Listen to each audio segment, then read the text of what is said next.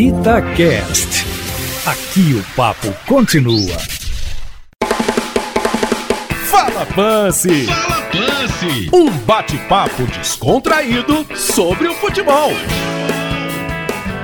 Fala galera, aqui no décimo episódio do Fala Pance, um convidado que conhece muito do mundo da bola, mineiro de Tuiutaba, já foi jogador, já é treinador de futebol também, sabe muito do vestiário como atleta, mas também como técnico e certamente vamos bater um papo bem legal, bem descontraído para a gente falar desse mundo da bola. Sidney, prazer, cara, tê-lo aqui na Itatiaia novamente. Um abraço para você. Como é que tá a vida, Sidney?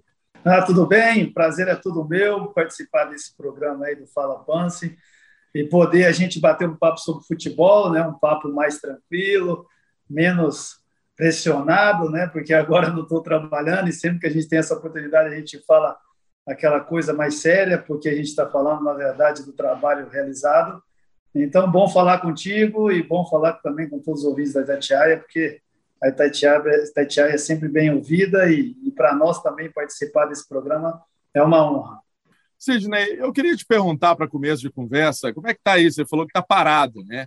É, mas é por, por opção, é porque convite que chegou não te agradou.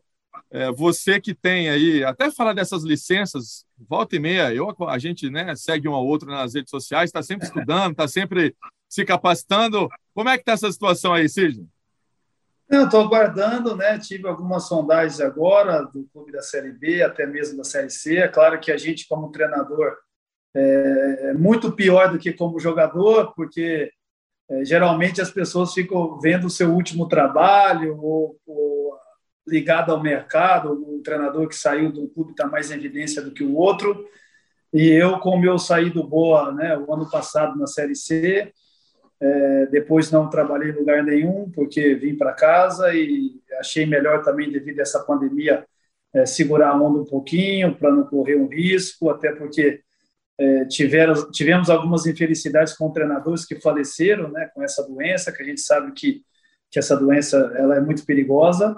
Então, estou aguardando agora uma oportunidade em casa, curtindo a família, cuidando das minhas coisas também, podendo também é, me dedicar aos estudos, que eu sempre é, procuro fazer. Estou é, cursando né, é, a faculdade de jornalismo, estou aí para o quinto período já, estou entrando nessa área para poder entender a cabeça do jornalista. Isso é bom. brincadeira, é bom. brincadeira, brincadeira, porque é uma profissão que não é puxando o saco, mas que eu admiro, que eu, quando parei de jogar, tive o prazer e a honra de ser convidado pelo Oswaldo Pascoal para comentar alguns jogos né, na Rádio Globo, e agora, é, depois segui em frente como treinador, mas estou é, cursando e estudando futebol também, né? Estou terminando aí a licença Pro, como você mencionou aí, que vem acompanhando também, assim como eu te acompanho nas suas redes sociais. E também entrei agora para fazer o curso de executivo de futebol da, da CBF Academy também, para a gente estar tá sempre atualizado, ver a visão, né? Como eu já vivenciei isso dentro do campo como jogador, vivencio como treinador, e também para ter esse conhecimento da parte de organização, é, de contratações de jogador, de, de, de, da vivência como presidente de clube, na gestão. Então, me dediquei a isso e estou cursando isso aí há três, quatro meses já. E com certeza, daqui três, quatro meses, a gente termina esse curso com um conhecimento maior e poder estar tá sempre inserido e trazendo novidades aí dentro do futebol. Ô, ô Sidney, é até legal você falar disso, porque você está estudando. Legal saber que você está fazendo jornalismo. Vamos, em breve, ter mais um colega aí na profissão não, você é treinador mesmo. mas, é, mas é legal isso que você falou, e depois eu vou. Eu acho que eu já vou nesse, nesse ponto com você. Essa relação imprensa e futebol, né? Às vezes é uma relação muito sadia, e às vezes é uma relação que existe uma cobrança, mas não é do profissional em si, não é pessoal do profissional, não é, por exemplo, é, eu, Emerson, chegando assim, ó, Cisne, poxa, mas você não marcou o atacante lá caiu no seu setor, que isso acontece às vezes, e a gente tem que perguntar. Às vezes é porque é isso realmente é do jogo, a torcida viu isso, o comentarista viu isso, todo mundo viu isso, e a gente é a ponte do clube, do atleta, do ou do diretor com a torcida, né? Esse é o nosso papel. A gente faz essa ponte, a gente tem que levar a mensagem. Como é que está sendo isso para você entender um pouquinho dessa filosofia do trabalho da comunicação? Não, eu, eu, eu confesso a você que eu sempre fui um cara que tive bom relacionamento com a imprensa, né? Eu vivi uma época que era uma época diferente dessa época atual do, do jornalista com é, o atleta, o jornalista com o treinador. Né? Eu quando comecei em São Paulo, né, no São Paulo, é, tem amigos até hoje como Osmar Garrafa, como Eduardo Afonso, né, que você conhece bem, que está aí no mercado há muito tempo, e tantos outros que a, a entrevista era, ela era individual. Então, o cara dava uma entrevista, pegava você do campo e você ia falar com ele. Então, ele ficava ali no CT, a gente em volta da piscina, acabava o treinamento, sentava no banquinho ali, e você e ele entrava ao vivo, às vezes na rádio, às vezes você fazia uma entrevista gravada para ele, não tinha essa, vamos dizer assim, essa organização em alguns aspectos, mas em, em outros, na minha maneira de, de ver, ficou até muito chato o negócio da coletiva, só vai um lá e fala, é, até até com, com alguns jogadores é uma coisa que é até até chata, né? Porque às vezes a imprensa tem necessidade de entrevistar o melhor do jogo. O melhor do jogo nem sempre é o que jogou bem, é o que fez gol, é o que resolveu. E às vezes o operário, vamos dizer assim, como volante, como lateral, como zagueiro, ele passa a ser percebido até com o torcedor e até mesmo com a imprensa. Mas isso eu, como eu entendo um pouco disso, eu acho que isso é até normal, natural, porque você tem que levar para a torcida o que mais tem evidência no momento naquela partida. Então, acabou um pouquinho disso. E como eu entendo um pouco, tenho amigos nessa situação, é, vivenciei isso também, e eu acho que essa relação ela não pode acabar. Eu acho que a gente tem que tentar aproximar, né, conversar sobre futebol até fora do ar, trocar uma ideia, porque, na verdade, o futebol depende do jornalismo, o jornalismo depende do futebol e das pessoas. Então, a gente tem que fazer uma ligação bacana entre as duas, as duas situações para que a gente possa ter né, mais afinidade, enfim, é, ter uma vida é, de trabalho, mas ao mesmo tempo uma coisa saudável, sem saudável, sem briga, sem é, sem ficar chateado, sem aquela coisa de ter, ah, não, a imprensa está ali, eu não misturo, ou eu não falo com aquele cara porque ele fez uma cobrança comigo, me entrevistou perguntando por que, que eu entrei um exemplo, com três volantes e por que não entrei com dois meias. Isso é normal e faz parte do jogo. Acho que o grande diferencial de tudo isso é o entendimento nosso da situação no momento. Ô, Sidney, e, e é tão importante você colocar isso, porque é aquela coisa, você está se é, fortalecendo enquanto conceito na parte de futebol, que é o que está no seu sangue mesmo, a sua vivência que ela é gigantesca, mas algo também que permeia seu dia. Né? O noticiário está aí, é, rede social. Hoje todos os veículos estão em rede social. Nossa Rádio Tatiaia está no YouTube, está no Twitter, está no Instagram, está no site, está é, tá no rádio, está em live. Então, assim, é uma forma também de você entender esses conceitos e isso é diferente no meio. Eu vou te falar que são poucos os profissionais que se preocupam com isso. É algo interessante da gente trazer. E até dentro disso, como é que foi para você Sidney, eu queria saber um pouquinho dessa sua história. Começando, né, ali no São Paulo, a gente batia um papo também fora das câmeras e do microfone. Você ali, garoto ainda no time de aspirante, tinha o Murici Ramalho, que professor, hein? Dario Pereira também. Dario Pereira tá meio sumidão, mas ele aparece. É, que ali você começa a galgar seus passos, é, enquanto volante do São Paulo, camisa pesadíssima, tricolor do Morumbi, é mineiro de Tuiutaba, mas tem essa vivência muito grande em São Paulo. Como é que foi aquilo ali para você ainda adolescente, jovem, ainda no, no mundo da bola, o, Sidney?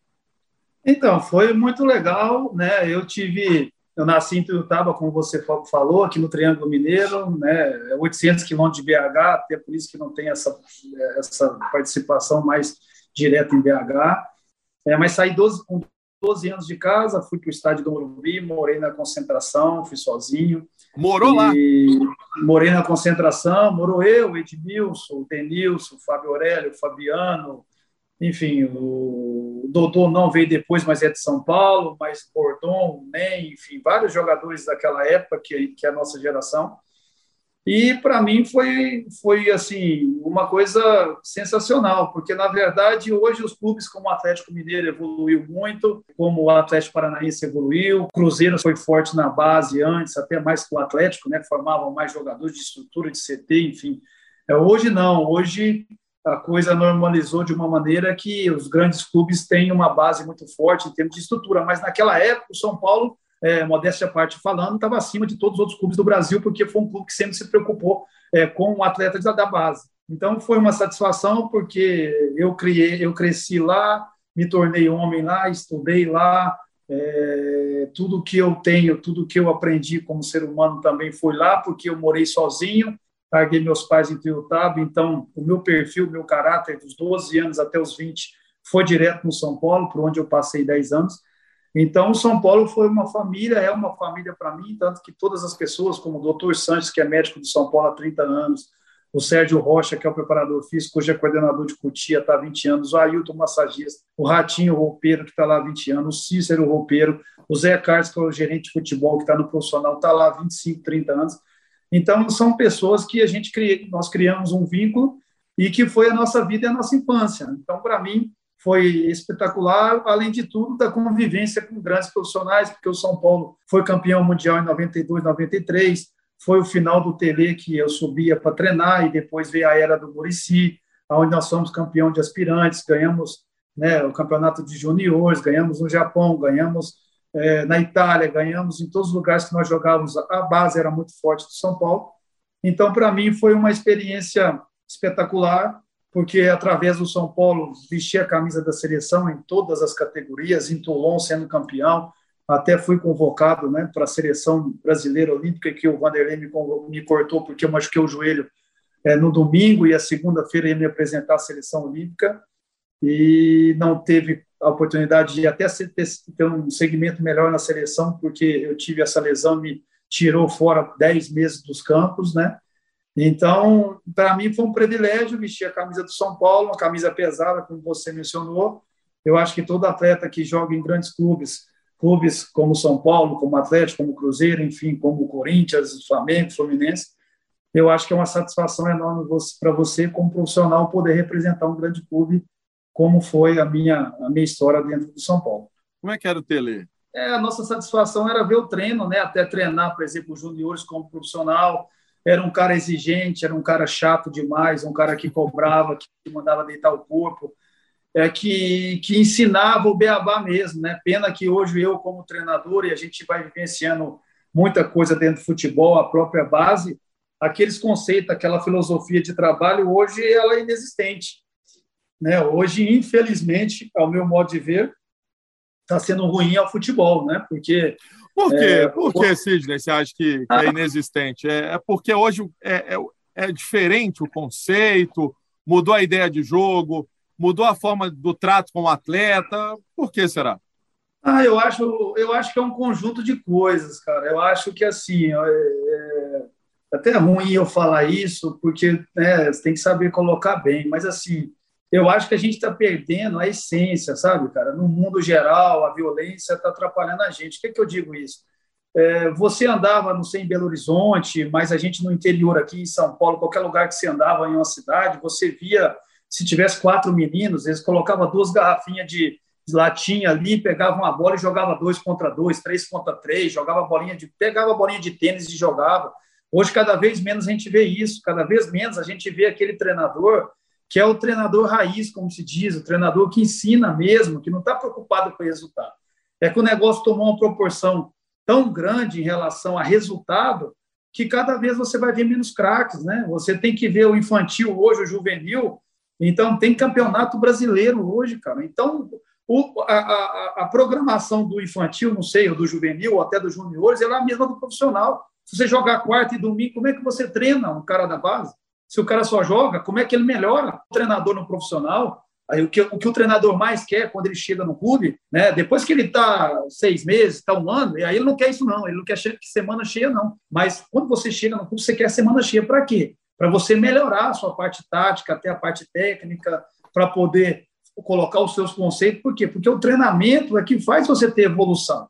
Né? O jogo você corrige ali taticamente, põe, ó, eu quero aqui, eu quero ali e tal É óbvio que você, num time como Atlético, como Cruzeiro, como São Paulo, como Fluminense, como Esporte, são jogadores do nível intelectual, até de cognitivo, que você fala para ele, ele vai entender perfeitamente. Mas se você está igual eu fui treinador do Boa, da URT aqui em Minas, você vai ter um nível de jogador que não é o nível do Hever, por exemplo, que joga no Galo. Você vai só de pensar e olhar para ele, ele já faz.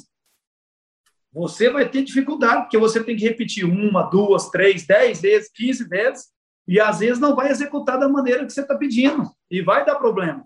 Então, cada vez que a gente passa, a gente vai colocando mais campeonatos, a gente vai colocando mais pessoas, nada contra tá? quem estuda, até porque eu sou a favor do estudo, mas você está perdendo um pouco né, o treinador raiz, aquele que ensinava lá na base, na escolinha, que é velhinho, que sempre tinha lá, oh, o professor tal no Cruzeiro, lembra? Tinha o Santa Teresa em Belo Horizonte, que era um time que formava muito jogador, o William, zagueiro, né, que foi do Corinthians, o William jogou na seleção comigo de juvenil, tá vendo? O Ronaldo Fenômeno, tava os caras é, do Flamengo, enfim. É, o William saiu do Santa Teresa que só tinha categoria de base, porque se trabalhava isso, fazia esse tipo de trabalho. Enquanto era jogadores o foco. era o Exatamente. foco principal. Então, era isso, tinha os caras lá raiz. Agora, hoje tem, lógico, né, os meninos jovens que vão para a base, alguns treinadores que vão para a base e tal, que vêm com formato que é um formato moderno, que é um formato que a gente está aí para poder estudar o mundo abriu, né? Mas a gente está perdendo um pouquinho da essência mesmo, aquele cara que tem um cheiro no vestiário, o cara que é antigo, o cara que ensina o garoto a bater balãozinho, que dá aquele treininho antigo, simplesinho, mas que é funcional, que era o que o Tele sempre fazia. O Tele não fazia muita coisa demais, não, tático, não sei o que, não. Ele fazia cruzamento, 10 cruzamentos, igual enchia o saco do Cafu, deita o corpo, Cafu. Você está batendo errado. Né? Então, assim, ele enchia o saco, mas para fazer o quê? Por que, que os jogadores do São Paulo faziam as coisas? Por que, que o Rogério bate falta? O Tele fazia é tipo uma cesta e fazia com que os jogadores chegavam meia hora, 40 minutos antes, deitavam o corpo para bater, gostava que a bola raspasse a grama assim, ó. Então você batia de esquerda, de direita, de esquerda, de direita, você ia aprimorando. Todo dia você bate 30 bolas. Todo dia. Na semana, você bateu 150 bolas. Aí hoje é um pouco diferente. Por quê? Porque modernizou. Hoje, se você for fazer isso, vai ter o fisiologista, vai ter o preparador físico, vai ter, ó, o cara vai cansar, o cara vai rasgar. Então, modernizou, melhorou, óbvio que melhorou, óbvio que, que as coisas tomaram uma proporção hoje que a gente não pode nem regredir a isso, mas a gente não pode perder, na minha opinião, é, de dar atenção a esse lado que, para mim, seria um lado muito importante para o nosso futebol brasileiro. E você esqueceu até, ou, não sei se vale a pena mencionar, assim, mas é uma verdade. Né? Hoje, cada vez mais, o futebol ele tem e não que esteja errado, né? Não entenda quem está nos assistindo que eu estou fazendo alguma alguma bandeira contra essa profissão. Mas quanto mais a gente olha os jogadores, quanto mais novos ele tem empresário e ali tem gasto, tem mil ideias na cabeça, planejamento, marca de material esportivo por trás, enfim, é. Hoje, às vezes, o menino com 15 anos, ele já é um, um vamos colocar assim, um potencial financeiro, é um ativo para o clube, para o empresário, para todo mundo. Então, assim, é uma questão que também a gente tem que lembrar, né? O futebol, vou colocar assim, naquela sua época, década de 90, não tinha tanto isso. A gente, cara, eu, por exemplo, a gente, eu, o Alex, o Atirson, o Adailton, o Fabiano. Isso aí é o time titular da seleção, nós somos campeões em Toulon. Cara, se a gente pegar, nós não tínhamos nem empresário. A gente estava no sub-20 sendo campeão do mundo, cara. E era um né? timaço, campeão... né? Eu tive, então, mas e nós não tínhamos empresário. Agora o menino hoje com 15 anos está na seleção já está vendido com o Milan, né? Com o empresário. Não estou falando que isso é ruim, é que isso foi que você bem mencionado por você. É que mudou. Hoje os garotos já têm alguém conversando na cabeça e, e, já sabendo, então o cara já acha que o cara tem 15 anos, o cara ele já vale um milhão de reais e, aí já não quer fazer certas coisas, não, deixa ele aí, se não der certo aqui eu te tiro daqui e te põe ali. E aí a gente vai para um lado que, que realmente ficou preocupante, né? Mas que infelizmente eu acho que essa que essa situação aí ela dificilmente teria uma volta. Ô Sidney, é, você sai do, do, do, São Paulo, você passa no esporte, você passa no Fluminense. O que, que você pode contar para a gente dessas camisas também? A gente falou um pouco do São Paulo, que é, é inegável, né? O trabalho que fazia. Mas como é que foi também essa experiência nesses outros grandes clubes do futebol brasileiro, Sidney? Ah, foi boa demais, né? Eu não posso reclamar. A única coisa que eu tenho pesar, vou ser sincero para você, e isso é uma coisa muito, muito, muito, muito minha mesmo, nem falo muito isso, mas foi realmente a, a minha a minha lesão que eu tive indo para a seleção da olímpica e, e me travou, porque eu estava negociado com com o Betis, né? Eh, não, com o Celta, desculpa, da, da Espanha, e aí a minha lesão acabou o negócio, acabou a negociação e eu tive que recomeçar. Mas foi válido a minha experiência, porque depois daí eu quis sair, fui para o esporte, era o Leão, tanto que nós colocamos o Emerson Leão na seleção, daquela campanha que a gente fez, somos campeões da Copa do Nordeste, campeão pernambucano, vice-campeão da, da Supercopa da Libertadores, que nós perdemos para o Palmeiras na final. Então, a gente fomos quinto no brasileiro, perdemos para o Grêmio roubado, que o Paulo César de Oliveira não deu um pênalti no russo lá e, e fez com que o Grêmio chegasse Ô, PC final. aí, ó, ó o aí falando aí, ó, grande resposta aí, PC. Porque o lance, é claro, o russo deu um corte na, naquela, naquela, naquele jogo, realmente, depois a gente viu que que a gente fala assim brincando, mas na verdade né, ele não teve a intenção, na verdade foi foi um erro mesmo que acontece com qualquer um. Mas a gente ficamos em quinto, então a gente acha que a gente é jogar no esporte é um clube que que não tenha tanta tanta não aparece tanto aqui para a gente do sul, mas a gente não imagina a grandeza que é o esporte, a gente não imagina a torcida pesada que é, né? Apaixonada também, né? Apaixonada é, você é mais pressionado jogando no esporte do que no Fluminense, do que no São Paulo, né? Porque São Paulo é muito grande, o Rio de Janeiro é muito grande e Recife não. Recife você está na rua, está no shopping, o cara que é rubro-negro vai te, te incomodar, o cara que, que é alvirrubro do Náutico vai te encher o saco, do Santa, que é tricolor, vai te querer te bater. Então, e aí por aí vai. Então é uma cobrança é, grande se você tiver bem, é tudo legal, maravilhoso. Se tiver mal, como qualquer outro lugar, também tem uma cobrança grande. Mas devido a ser uma cidade menor, onde você tem mais contato com as pessoas, eu fui feliz demais, né? Fui campeão lá, tenho um carinho pela torcida do esporte, e ela por mim também, porque sempre faço as lives com o pessoal lá. E foi uma satisfação muito boa jogar no esporte e representar um grande clube como o esporte. O Fluminense tradicional, um time né, da grandeza também do Fluminense, é, Rio de Janeiro, os grandes Maracanã. centros né, que a gente tem, Maracanã, porque não é qualquer um. Fluminense é, jogar no Maracanã é normal para o Fluminense, né? Quem joga no Fluminense, o Maracanã é, é o seu cotidiano, porque só manda jogos lá, então é onde você que é do futebol que você sonha, né? quando você começa a jogar, você sonha em jogar no Maracanã, que é o maior estádio do mundo e que tem aquela história toda, e você está todo dia ali, então isso é uma experiência única e também ser campeão, né? Que eu fui campeão carioca em 2002, então poder ter esse título na carreira e um grande clube, para mim teve uma satisfação e orgulho de poder representar esses clubes que eu joguei com o maior é, prazer possível e poder também né, ganhar títulos, que é importante.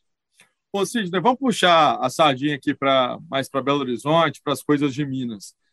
Você falou do Luxemburgo. Luxemburgo, hoje treinador do Cruzeiro.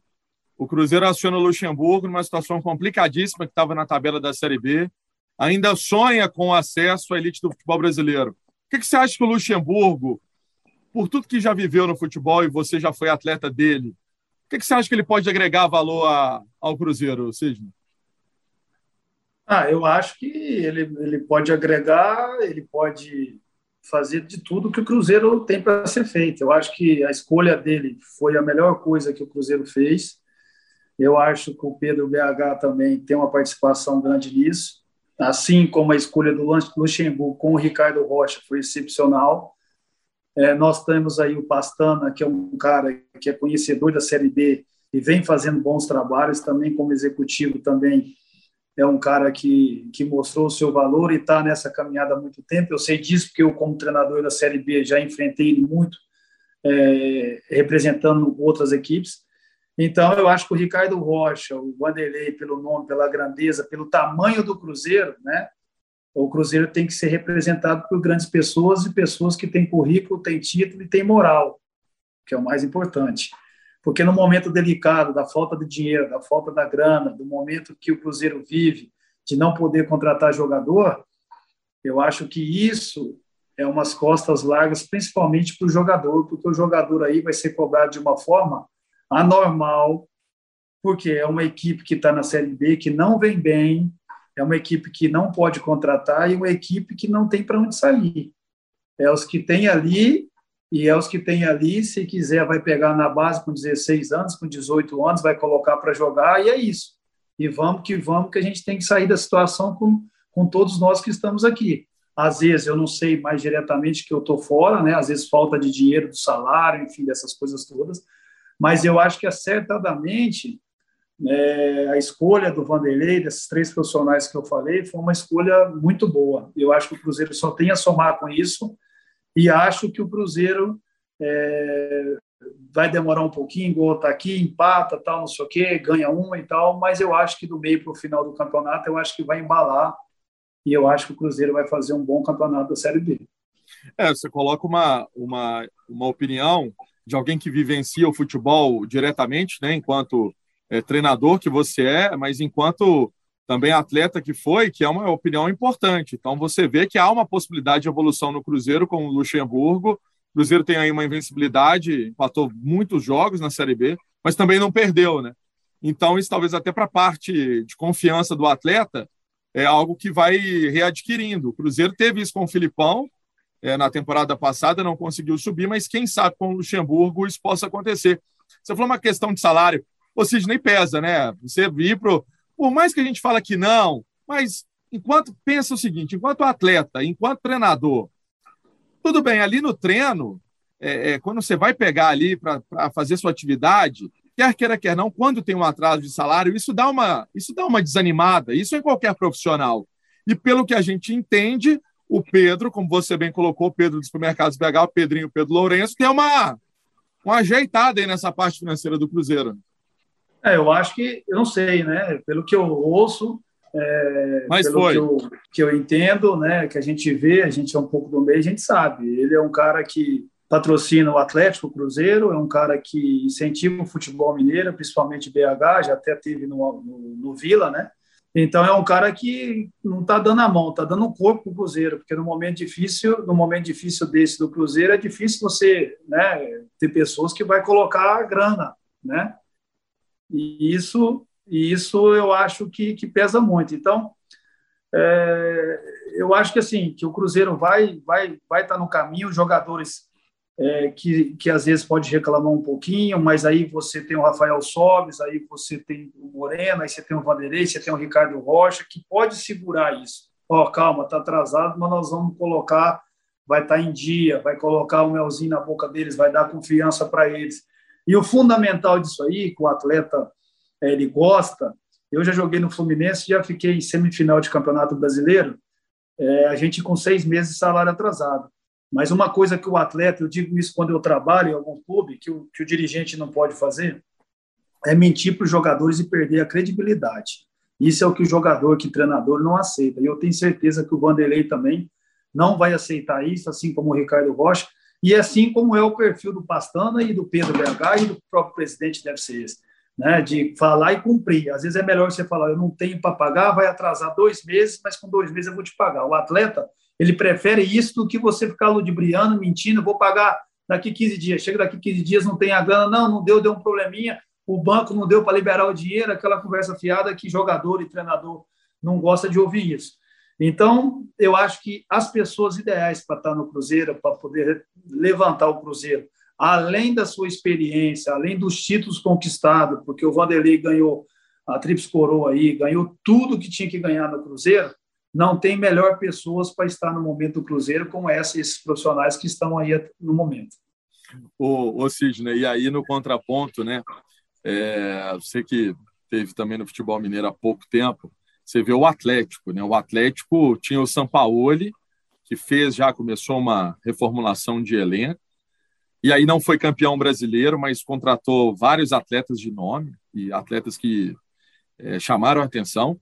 Aí o Atlético tem o apoio, né? É, dos quatro R's, vamos colocar assim, né? Ricardo Guimarães, Banco BMG, do Rubens Menin, do, do MRV, enfim, é, outros que também estão dentro disso, Renato Salvador, são peças fundamentais, com o Sérgio Coelho agora, que é o presidente, e o Atlético está com um elenco forte brigando as três competições, né? Copa do Brasil, Libertadores e firme no brasileiro. Quando, quando você olha um time também desse tamanho e desse peso, na sua condição de treinador, dá uma alegria assim de ver que há como fazer gestão no futebol de forma correta. A gente sabe que o Atlético tem algumas dívidas e está organizando esses pagamentos e vem pagando e vem é, se ajeitando é, essa parte financeira, mas isso também é algo interessante. Olha, isso aí dá para. No futebol brasileiro, se você tiver planejamento, você consegue se, se dar bem. É interessante quando você vê uma situação dessa? É interessantíssima, né? Ainda mais tra se tratando de um clube no, no, no, futebol mineiro, né? Eu acho que quando tem, tem organização, tem gestão, eu acho que tudo corre de uma maneira positiva, além do entendimento de futebol. Os caras vieram para poder colocar dinheiro, não vieram para brincar, não vieram para roubar o Atlético, vieram ao contrário, vieram para somar com o Atlético, são coisas diferentes que vieram com o objetivo de pagar a dívida que, que era devida, não sei se, se era em torno de 700 milhões, não sei o que eu leio, o que eu, que eu, que eu estava... Nessa casa, sim. Então, para pagar isso e, ao mesmo tempo, construir um estádio que é a Casa do Galo, onde é uma torcida que enche mesmo, que é apaixonada e que, e que tem história no futebol brasileiro, assim como o Cruzeiro. Né? O Cruzeiro vivenciou isso e está vivenciando pelo aquilo que plantou, principalmente nesses últimos anos, da má gestão e de, de coisas que fizeram errado aí, que foram noticiadas, não sei se é certo ou errado, mas pelo momento a gente acredita que sim. E o Atlético está fazendo ao contrário, querendo mostrar o seu valor com pessoas sérias, capacitando o clube, porque o clube é uma potência. Né? O plantel do Atlético hoje é, é coisa que é fora do normal né? assim como começou com o São Paulo, que, que eu vou falar para você. É, a gente tem que aturar os gringos, né? Mas o Atlético, ano passado, na minha modesta opinião, até eu estava em Varginha, eu saía para jantar para poder ver o jogo do Atlético numa segunda-feira, porque eu, particularmente, gosto do São Paulo para caramba, porque o esquema que ele joga é o esquema que eu, que eu gosto de jogar, com três zagueiros, é o que eu mais gosto e ver o Atlético jogar, né? não, não, não, não só o ano passado, esse ano também com o Cuca, que está fazendo um trabalho brilhante, mas dava gosto, né? Você sabia que tomava dois gols, três, quatro, mas que fazia uma intensidade impressionante de jogo. Mas é bonito isso e bom também ver as contratações, ver que vem um Hulk para cá, ver o Cuca que tem uma experiência, uma história no Atlético gigantesca. E na minha opinião, brinco até com meus amigos aqui flamenguista e palmeirense e falo assim: que o que eles têm para ganhar de sobra, que eles ganhem esse ano, porque a partir do ano que vem, o Atlético vai sobrar e depois que esse time tiver entrosado, com o mesmo treinador, com jogadores se conhecendo, né, e tendo uma, uma liberação da torcida no estádio próprio dele, ou até mesmo no Independência ali, vai ser difícil bater o Atlético, o Atlético vem forte e não veio para brincar, né? Esse elenco aí veio para ficar e marcar história no futebol brasileiro. E eu acho bacana, porque você tem um do Rio, que tem um investimento, você tem um de São Paulo, que é o Palmeiras, que está acima, você tem um Atlético em Minas, daqui a pouco vai o Grêmio, vai o Inter, e eu acho que tem que ser isso, para não ficar aquela coisa só de São Paulo e Rio, porque as pessoas, sei lá, as empresas querem, às vezes, o eixo ali, porque dá mais visibilidade, né, entre Rio e São Paulo, mas eu acho que, que felizmente, o futebol mineiro, eu acho que isso foi muito válido, foi bom, e eu acho que isso vai fazer com que o futebol mineiro ele melhore, né? Porque o Atlético bem, ele vai fazer com que o pessoal do Cruzeiro, os, os investidores, os caras que têm grana, invista também, porque não vai querer ser motivo de chacota. E vai tra trazer mais coisas e benefícios para o futebol mineiro, assim como né, os clubes do interior também, a federação, porque tem mais visibilidade, entra mais dinheiro nos cofres, pode é, ajudar os clubes menores para que possam ter estrutura também e melhorar sua condição. Eu acho que isso é um conjunto de coisas que pode beneficiar o futebol de Minas Gerais. Ô Sidney, você vê assim, contratação igual o Hulk, né? O Hulk é um cara que ganhou quase tudo né, no, na carreira. É, aí você vê que ele tem disposição, é, sempre nas redes sociais ali pós-jogo, é um cara que se dedica, você vê que o cara é muito família, é, e, está tá ali mesmo com, com o Atlético, aí chega o Diego Costa, essa sinergia acaba que contagia os mais novos, né? Você, enquanto mais novo, você depois foi experiente um dia e levava isso para o seu vestiário quando você pegava atleta mais novo.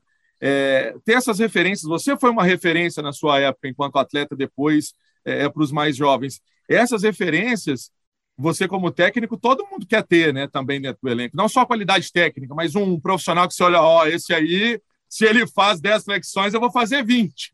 Por aí. Esse aí é de, esse aí é de verdade. Esse aí é de verdade. Não, eu acho que em todos os aspectos, né? Tem um cara que o cara já conquistou tudo na vida e às vezes ele perde o tesão de jogar e de trabalhar. Mas esses caras estão jogando até mais velho, eles já eles têm tudo, ele tem avião, ele tem salário, ele é rico, ele é milionário. O que faz com que ele tenha o prazer de jogar futebol é ganhar, para ter a vaidade de chegar, de receber um elogio, de estar tá se dedicando e ter a vida dele própria, né?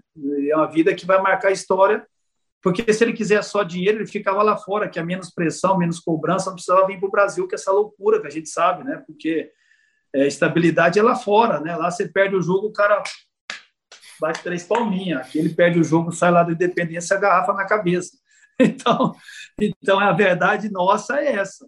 Então, assim, os caras têm, têm, têm vontade de vencer, tá no DNA dos caras, e isso a gente tem que parabenizar esses jogadores mais velhos que ainda estão aí, estão lutando, estão trabalhando, se dedicando, e ao mesmo tempo servindo de exemplos para os mais novos, né? Porque a gente precisa isso. Porque para a gente não perder essa essência e os bons exemplos também, né? Porque, é, como nós mencionamos antes aqui, o futebol está mudando. Hoje, com 12, 13, 14, tem um empresário, o jogador às vezes fica cheio de mania, cheio de manha, porque acha que tem que ganhar 50 mil com 15 anos, que vale não sei quantos milhões, e esquece de ralar mesmo, né? E esquece de, de ter bons exemplos. E esses caras, quando tá lá treinando, igual você falou, faz 20 flexões, você vai falar, ô garoto, bora, eu faço 20, você quer fazer 10? Tem que fazer 40, o dobro da minha, porque eu, quando jogador mais jovem, eu vi um cara mais velho correr e fazer, fala, não posso perder para esse cara. O Jorginho, final da carreira dele, foi jogar no São Paulo, né? Volante. Eu falava, o Jorge faz isso, eu com, 20 anos, com 18 anos, eu não posso perder para ele. Se ele dá cinco voltas aqui, eu tenho que dar 10, tem que dar 8. Senão, como é que eu vou fazer? E ele está com 34 anos, eu estou com 20, não é possível, eu não vou ganhar dele nunca. E essa é a nossa metodologia, é a nossa cabeça. Né? Então, eu acho que isso é válido, isso, isso a gente tem um bom exemplo também do Flamengo, os caras mais experientes, eu acho que isso foi uma das coisas que fez com que o Flamengo ganhasse foi a vivência dos jogadores mais experientes lá fora que voltaram, como o Diego, o Diego Alves, o próprio Juan, que estava lá no começo, o Júlio César, antes de acabar, que trouxe jogadores de fora, o Felipe Luiz, né, que, que veio de fora também com outra cabeça, outra mentalidade, e aí conseguiu fazer um vestiário bom. É o que o Galo a gente vai ver e com certeza está fazendo agora esse vestiário bom. Claro que vai ter uma desavença ou outra que todo mundo quer jogar, mas né, você vê um Hever, que é bom exemplo, que o Hever joga, não joga, entende o seu momento, que está com 34, 36 anos, mas que, que não vai conseguir jogar todos os jogos com viagens, com o desgaste que tem, com a intensidade que tem o jogo hoje. Então, esses profissionais que aí estão também, conta muito né, para o Cuca desenvolver um bom trabalho, pela experiência que tem, pela competência que tem, pelos títulos que ganhou e pela história que tem no Galo, é, fazer com que essa história permaneça e, ao mesmo tempo, consiga mais títulos, porque são grandes profissionais e, com o trabalho que está sendo feito, merece também ganhar mais coisas. Ô Sidney, você no, no futebol mineiro, não sei se você consegue responder isso para mim. É, por que, que a gente tem dificuldade e, aqui em Minas Gerais em ir lá no Boa, fazer uma contratação e colocar esse cara para jogar no Cruzeiro, no Atlético, no América, e algum jogador, por exemplo, que trabalha com você, Aí às vezes você vê, passa um tempo, esse cara vai e desponta em outra, em outra equipe. É, por que, que você acha que isso acontece? Né? Será que é porque os times da capital não olham tanto para o interior? Porque não faz sentido. Às vezes no Campeonato Mineiro vocês têm jogadores de qualidade que lutam muito, que se dedicam, que seguem, por exemplo, seus conceitos, seu, seu estilo de jogo. E aí você vê que pouco é utilizado aqui na, na capital. Mas eu acho que é o seguinte, é porque, veja bem, é, isso é uma leitura minha, tá? É, vamos pegar o Atlético e o Cruzeiro. O Atlético e o Cruzeiro vai jogar contra o Boa. Aí tem um jogador que jogou um jogo muito bom contra o Atlético. Você joga 10 jogos no Campeonato Mineiro. Contra a Caldense não passa na televisão. Contra o RT não passa na televisão. Ah, mas você tem um monte de gente do Atlético que pode ir lá ver os jogos. Pode. Mas aí você vai chegar para o treinador e vai falar assim: contrata o jogador do Boa, sendo que o Atlético pode contratar o jogador de São Paulo. Tá entendendo? Então, assim, o treinador vai falar: não, eu quero. Eu tenho o Tietchan para contratar e tem um jogador que é lá do Boa, que às vezes pode ser até melhor que o Tietchan. Bom, o treinador vai querer quem? Ele vai querer o Tietchan. Isso é o Cuca, sou eu, é qualquer outro treinador.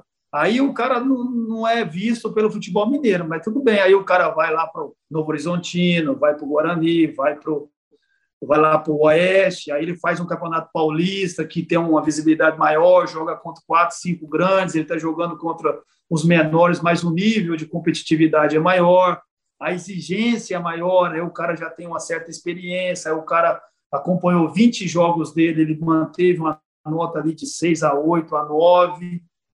Aí é, um, é uma situação que é diferente, entendeu? Porque aí você não corre o risco. Eu acho que é isso porque aí você vê que os jogadores se destacam e os jogadores vão embora. Eu mesmo vivenciei isso. O Moisés foi para o Boa comigo.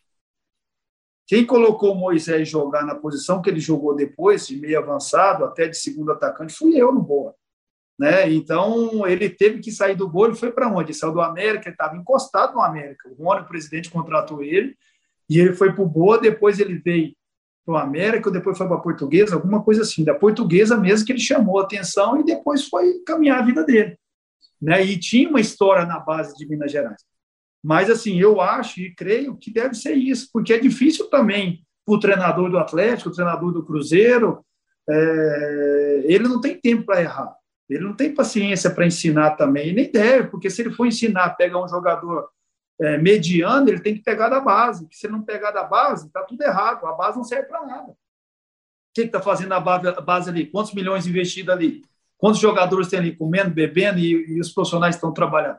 Né? Então, se ele tem jogadores ali, ele tem que fazer que aqueles jogadores seja mais ou menos do nível, está na casa, conhece a casa, conhece a camisa, já está acostumado com a camisa, fazer com que esse jogador seja aproveitado no elenco de cima. E às vezes eles pensam assim, pô, eu trazer um jogador do Boa, do RT, que eu vou ver o que vai acontecer com esse, ele vai ter personalidade, se ele não vai sentir o peso da camisa, se ele vai fazer isso, eu aposto no que é meu aqui, que eu não preciso gastar nada com ele, já estou gastando com ele há algum tempo. Então eu acho que, ao meu modo de ver, eu acho que a leitura dos clubes grandes de Minas, de repente, pode ser essa, né? Nós vamos te ver trabalhando ainda em 2021, Sidney. Me conta aí, para a gente já encerrar a entrevista. Não, vamos ver, vamos ver. Quase fui agora, mas vamos ver, vamos torcer. Se Deus quiser, vai ser esse ano. Se não for o ano que vem, tem que voltar a trabalhar, porque ficar fora do futebol é muito ruim e é uma coisa que está no nosso DNA, no nosso sangue. E eu acho que eu tenho que, que voltar rapidamente.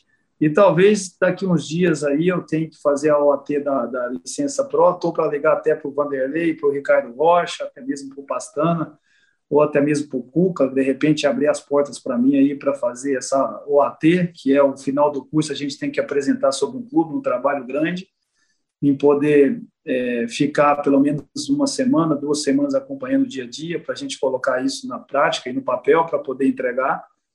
E estou tentando, de repente, ir para Belo Horizonte também seria muito bom para acompanhar mais de perto, estar tá perto de vocês também, poder entender um pouco mais do clube, dos clubes mineiros, para que a gente possa estar tá endossado de cabeça aí no futebol mineiro, que o futebol mineiro revela muita gente e dá oportunidade para muita gente também. Sidney, muito obrigado pela sua participação com a gente aqui no Fala Pance, na Itatiaia, para a gente falar de futebol, para a gente falar de uma coisa que a gente gosta tanto, né? E se fosse deixar, a gente ficava aqui até amanhã batendo esse papo. Você é um cara muito legal, sempre muito, muito, muito bacana com a gente, sempre solícito nas entrevistas para falar é, sobre o trabalho quando estava aqui nos clubes de, de, Minas Gerais, no RT foi assim, no Boa foi assim. Te desejo sucesso e se vier a Belo Horizonte, com certeza vem aqui a Rádio Tatiaia para a gente também tomar um café.